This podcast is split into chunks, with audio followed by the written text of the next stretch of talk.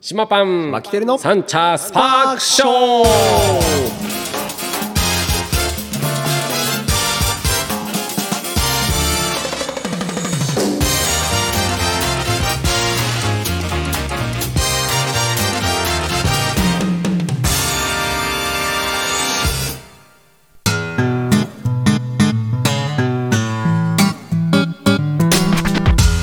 ということで始まりましたサンチャースパークショーでございます、はい東京カリー番長パン主任の島パンと札幌出身の参考マキテルです本日は9月の21日火曜日ですということで始まりました、はい、 21日シルバーウィークの明け、えー明け明け最中最中2122休みの人は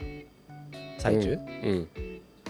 まあままあまあねあのシルバーウィークなのかみたいなあそうですねとこところね、うん、まあシルバーウィークを僕は知らなず にあの働いていたのでそようですねくわかりませんがそんな週でございますが、はいでお休みしてましたおや先なん週、かね、夏休みして取ってたって言ってたじゃん夏休みそうなんですよ、うんお盆に取れなかったんでうんうん1617、先週の木金でうん休みもらって、うん、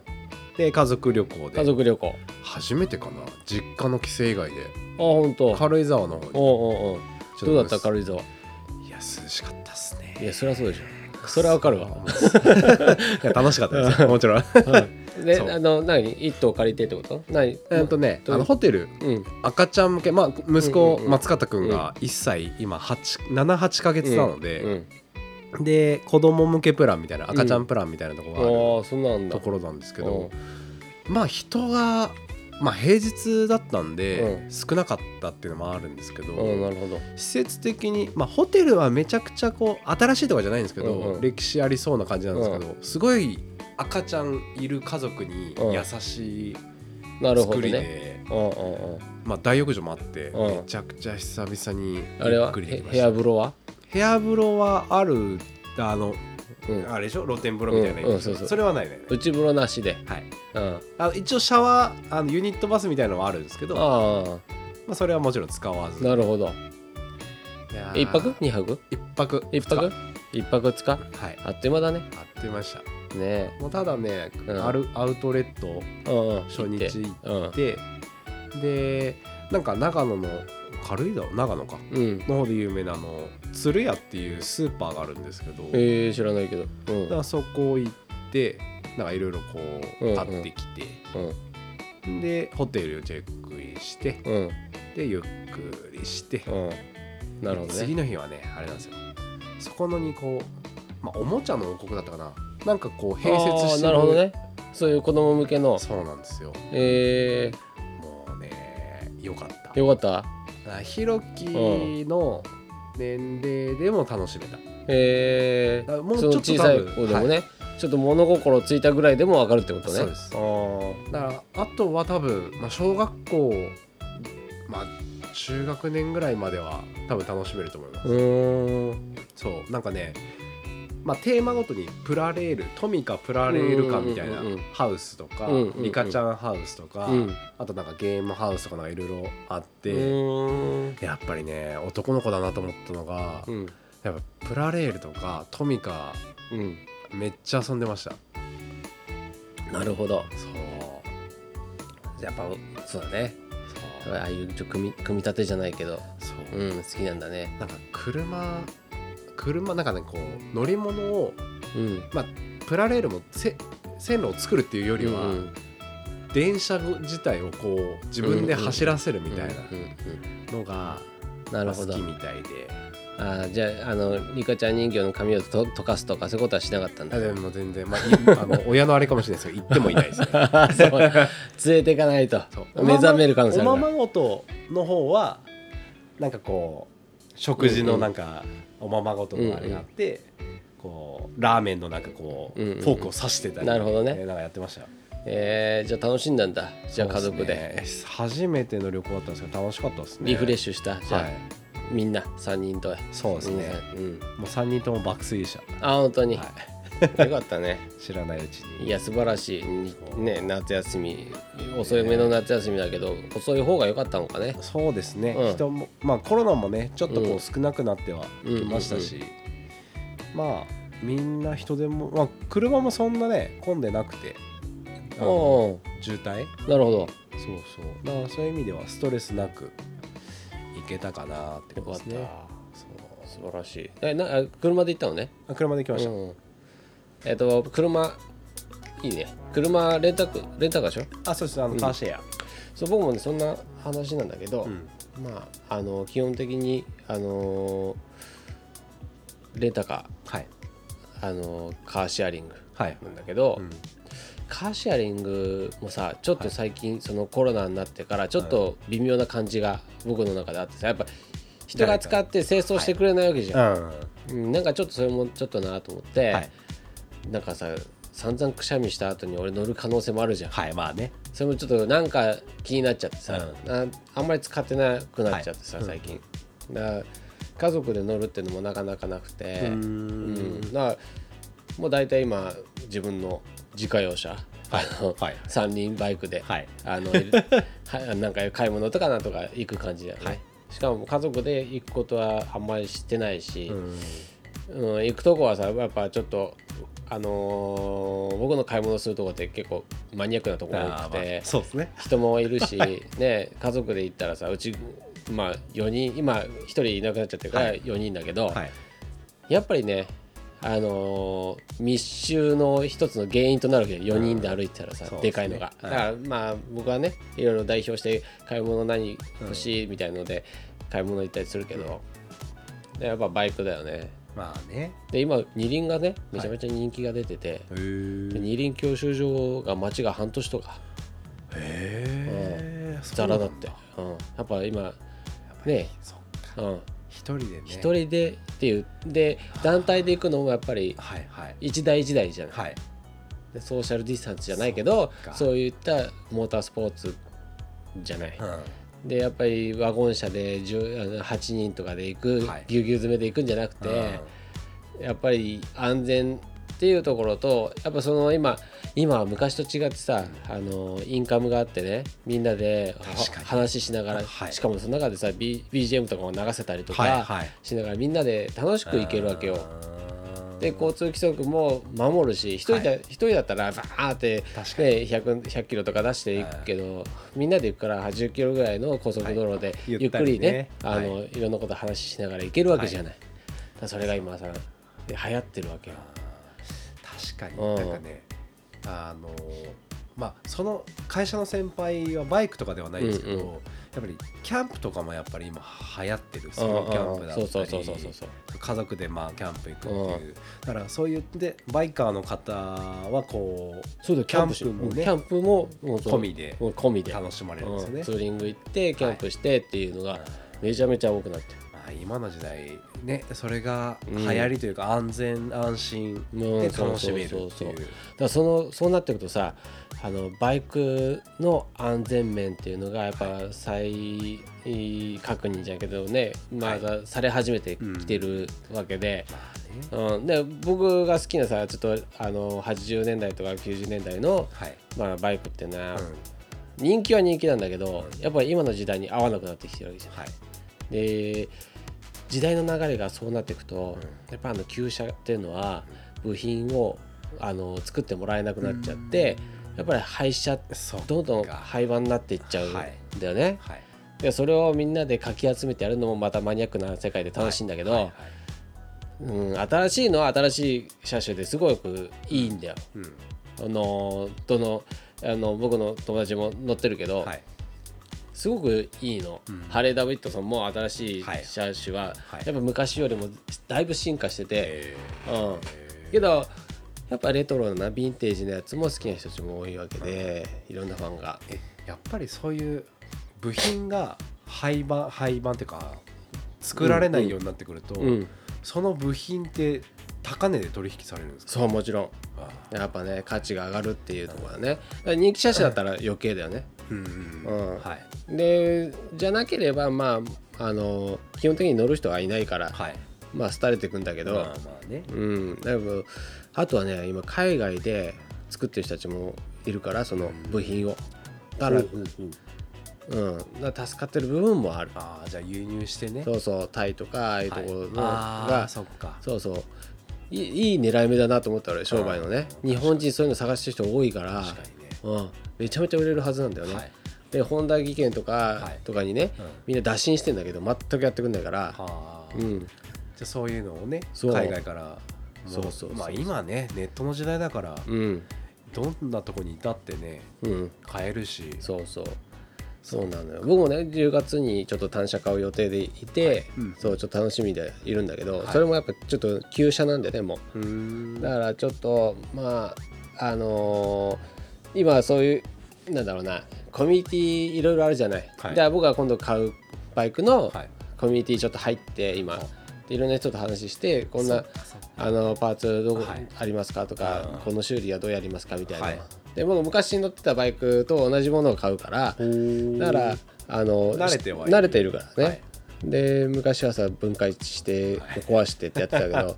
今はいろんな情報があってやっぱま整備マニュアルとかもあっていろんな細かいあの時間違ってたことが今正しく知識としてある部分がいっぱいあるから、はいだから、あのー昔よりああうまく乗れるんじゃないかなと思ってうん大事にできるかなと思って、はいえじゃあ年式ってどれくらいの年式なんですかモデその買うモデルえー多分ね89とかそんぐらいだとマジ思う、うん、僕が生まれたちょいぐらい後みたいなそうだねだからだいぶあの古いよそれだとえじゃあ部品があもんうやまっりないもうないもうない作ってないそんなの買うんですねそうそうそは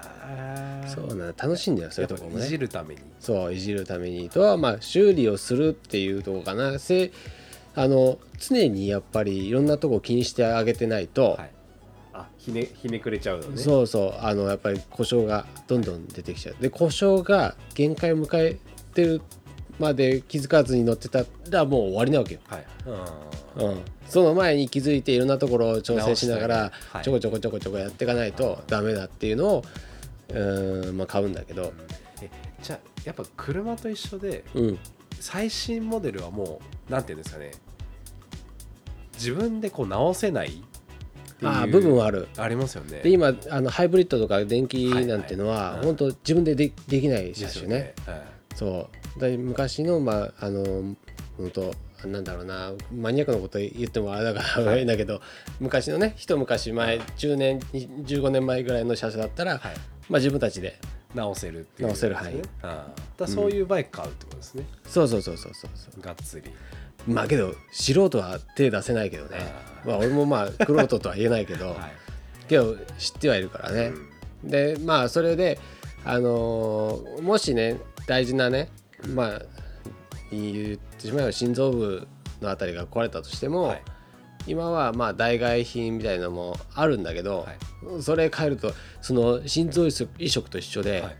やっぱ合うまでやっぱへー調調整をどんどんどんどんしていかなきゃいけないわそうけなんだいきなり変えて動きましたじゃあならないわけよ、はいはいじゃあ心臓変えたらここも変えなきゃそいうけそなういしこのバイパスをもうちょっっと太くしようかとはいか、はい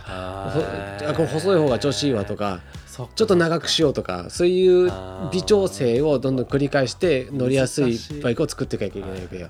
まあ、当然ね代替品の方が多分馬力とかそうそうい性能はいいそうでなすのよよね。うそうなのよいるその通りあーだからめちゃめちゃ調子よくなるわけはい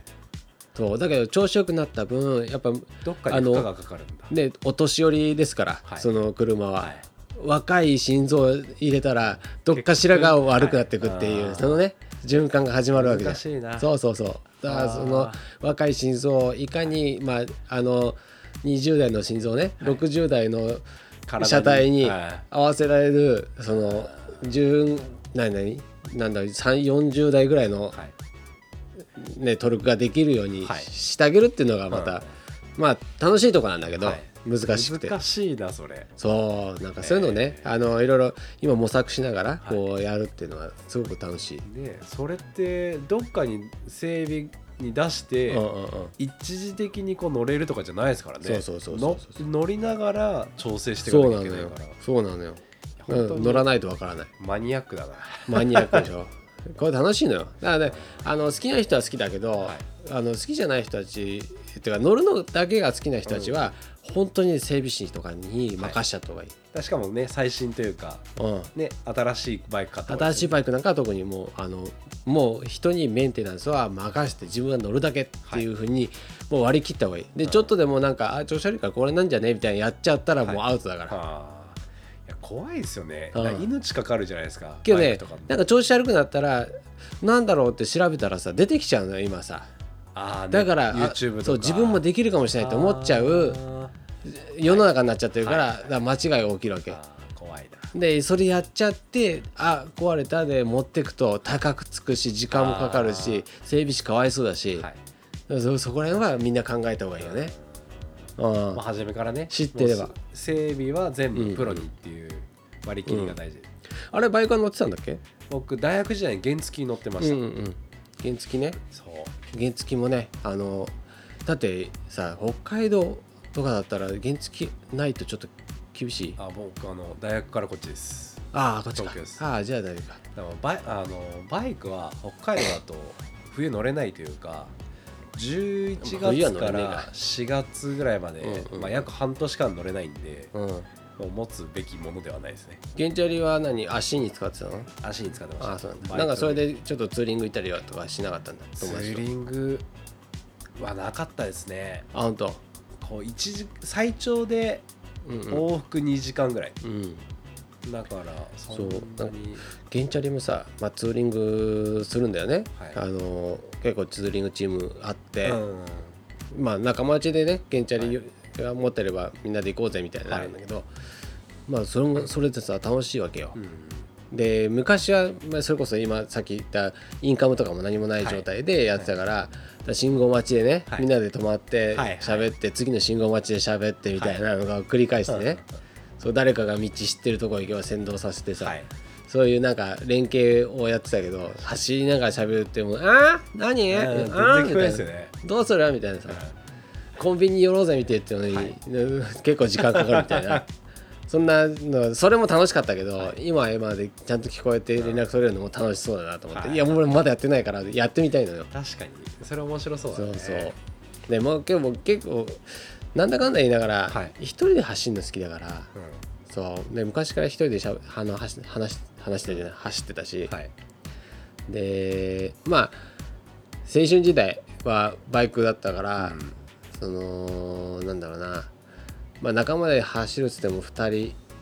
人ぼ自分入れて2人ね、でどっか行こうかみたいなぐらいしかないし、はいあとは1人でブーンって湘南の方まで行って帰ってくるとか、はないなんかねあの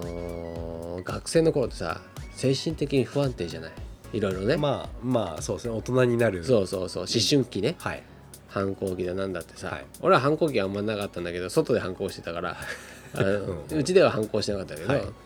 の 外反抗うんタイプね、はいうん だからいろいろむしゃくしゃすることあるとバイクに乗って、まあすっきりしに行くわけよ、はいでその時に必ず行くとこがあって、でそれはね多摩川二子玉川の、うんえー何河川敷入ってはいバイクで入ってって、であの田園都市線の高架下行って、はいはいあー思いっきり叫ぶみたいなねへえちょっと青春っぽいことやってたわけ、はいはういんはい一人ですよねそうよ夜夜中に行って、はいはいそうそうそう電車が走るのを走ってくのを見計らってああそういうことねうわーっつってどっかから規制が聞こえるじゃなくじゃてなくて電車の音にかき消されながらそうそうそうはいながはらいっていうのをやってたへもう最近はねそんなにうるさくない線路になってると思うんだけど、昔はもっとうるさかったから、うんまあそんなんでねへー何、なんかあったらそこで泣いてましたよ私、ーはあ青春ですねそう泣きに泣きスポットかな泣きに行ったりとかはい振られたりとか、はいそういうのして、はいなんでだよみたいなのを はい。かわいいな。 言いたりとかねまあまあ親父もいろいろあの問題あったから、はいその時にちょっといろいろその度にまあまあ不安定精神的な不安定の時はそこで吐き出しに行ったりとかしてました、大切な場所ですね。そうそうもう最近は行ってないけど、まだそこのスポットあると思うけどね、はい。もうどうだろうねまたバイクと乗ったら叫びに。行くのかな まあだけど一回は行くでしょうね。まあけどそれは思い出のスポットとしてね、はいだけど吐き出すような今ストレス持ってないから、はいあの常に俺スト レスフリーでっていうのが俺のモットーだから、はいだからあのまあ思い出のスポットとして行きますけどけど行ったらちょっとやみそうな気がするなああそこに出て落としてきてんだかららひ闇よひ俺の負をひっついてくるそう そうそうなんか拾ってきちゃったら嫌じゃない、はいそれも嫌だなだからもう近くから見ればいいんあであそうかそうか、はいなるほど ねそうすそそうんなスポットありましたよ思い出スポットうねんそうバイクでいうとそこもそうだしあとよく行ってたのははうーんと川崎の方かやっぱりいううん川崎のねあの別になんてことないんだけど、はいちょっとした峠でもないんだけど、はいちょっとくねくねしたちょっと山道みたいなところがあってでそこはしょっちゅうなんか走ってる感があって行ってああたはいね。はいうんこコースじゃないですけどそうそうそうレーシングいやもうね仲間内はさもっとマニアックなとこ行くわけよ、はいもっと厳しいところ、はいけど俺そんなバイクじゃないから、うんでそんないいタイヤも履いてないし、うんだからもうゆっくり行けるようなとこ ねまあ走りながらねこうそうそうそう無心になるじゃないですけどそういそろういだかろらねちょっと歌を歌いながらとか、はいそういうのを言ったりとかあとはちょっと後ろにね、はい彼女の乗せたりとか、はいそういうことして行ってましたよ。またあれだななんかこのラジオ始めた時にかうんうらん比べてこう音響機器うんうがんレベルアップしてたのと同じでバイク本体もそうですけどその他のアクセサリー音楽聴うくんあれとかうんうんうんなんか増えてきそうそうだね昔あの後ろに乗せる人もアクセサリーだったからね、うんよくなるかなもうちょっとそういうのを え YouTube かなんかでアップしてあそうねあのまあ実はねちょっとバイク関係の YouTube も今やってるんだけど、はい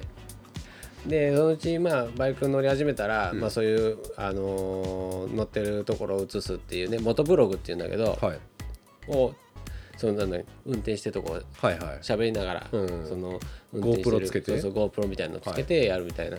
あるんだけどそれを元ブログっていうのね、へでえそれもちょっとちょっとチャレンジしようかなとか思ってて、かっこいいですねなんかさ記録を残したいなとま思あって、ね確かにそれはあるそううそうでさ今こういうふうにさなんかえ昔の話してるの、はい真実味はあのまあ僕は真実は喋ってるよ、うんはい嘘なしで喋ってるけど、みんなはさ本当かよみたいなとこもあるわけじゃん、ねそんな切れ事を、まあ確かにそんなか河川敷行ってさ高架下で叫ぶなんて、本 当やってるからどこのスポットだよみたいなさそういうとこもあるじゃん、はい何言ってんで格好つけやがってみたいな今日記録にの残したら、ねね、あのドライブレコーダーと一緒でうん証拠が残るわけじゃんそうねここ行きましたっていうだか確かにらちょっとやろうかなと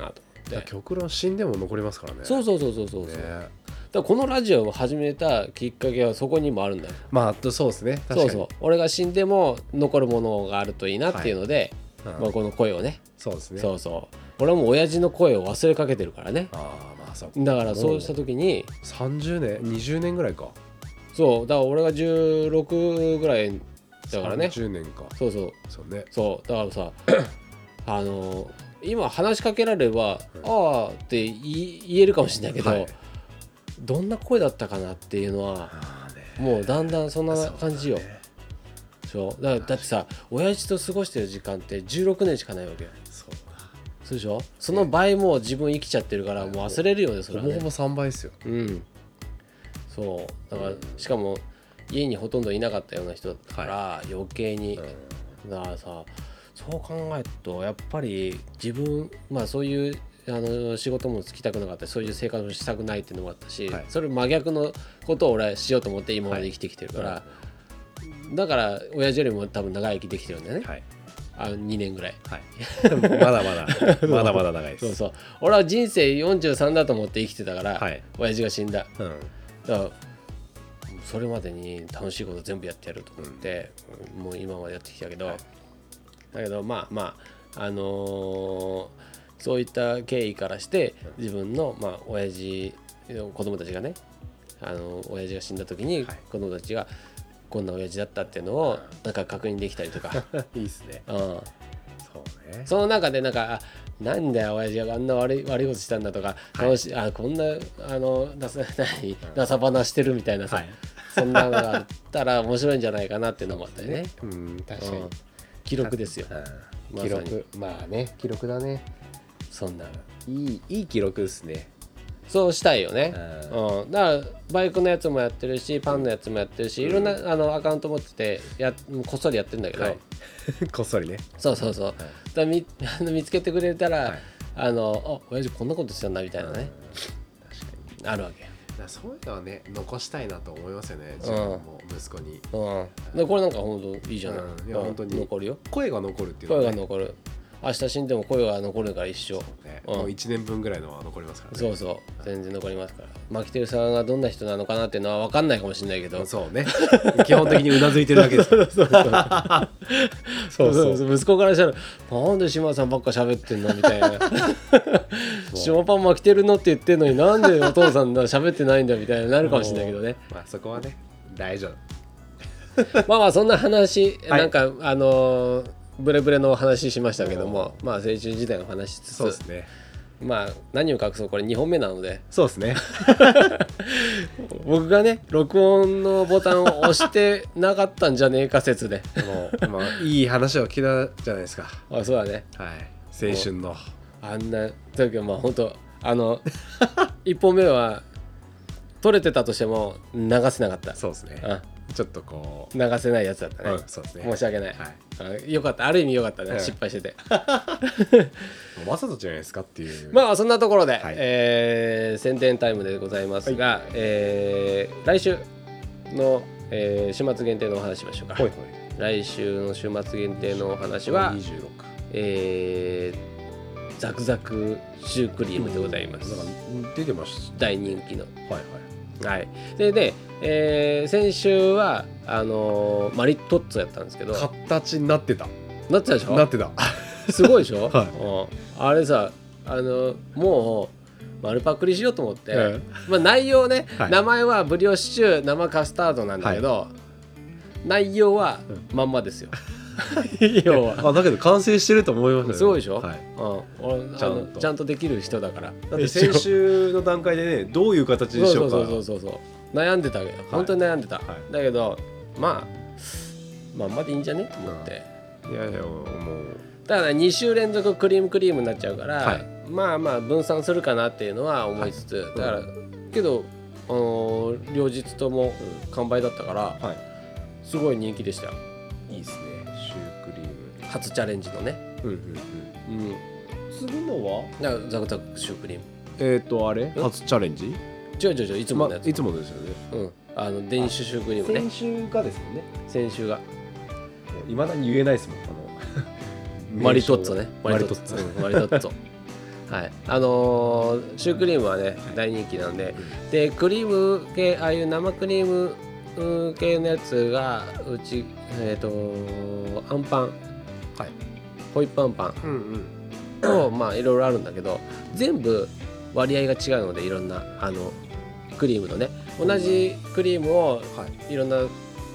バージョンで入れてんじゃなくて全部違うからそれぞれに合わせたクリそうそうそうそうームだからそれぞれあの味が楽しめるので、はいまあ、そこはまた皆さん期待していただいて、まあ、あのザクザクシュークリームはもう、えー12年選手ぐらい、うんもうそれ以上か、うんもうもうオープン当初からやってるよような、あの商品なのではいこれ大人気なんで、もうね島パンのクリームは甘ったるすぎなくてそうそうそうそうめちゃくちゃいいですよねで僕なぜかっつったら僕は甘いの嫌いだからね、はい そういやそれがまた美味しい そうそうファンそうそう根強い僕の好みで作ると全部甘さ控え めなのよいやそれがいいですよだからあんことかも甘さ控えなわけよねいやいいじゃないですかなかなかね甘み強いのはたくさんありますけそうどそうそうだからねあの甘さを抑えるとバランス崩れるっていうけどそこはまあやっぱりあの、ねプロですから職人もう二十何年やってますから、はいやってますからねそこは大丈夫ですはいまあそんなところで、はいえーシュークリームお願いしますってことなんです、楽しみにしてますはいということで今週もこの辺にして終わりたいと思います、島パンのサンチャスパークショーこの番組をお送りしたのは島パンとマキテリでした来週またお会いしましょうおつかりお疲れ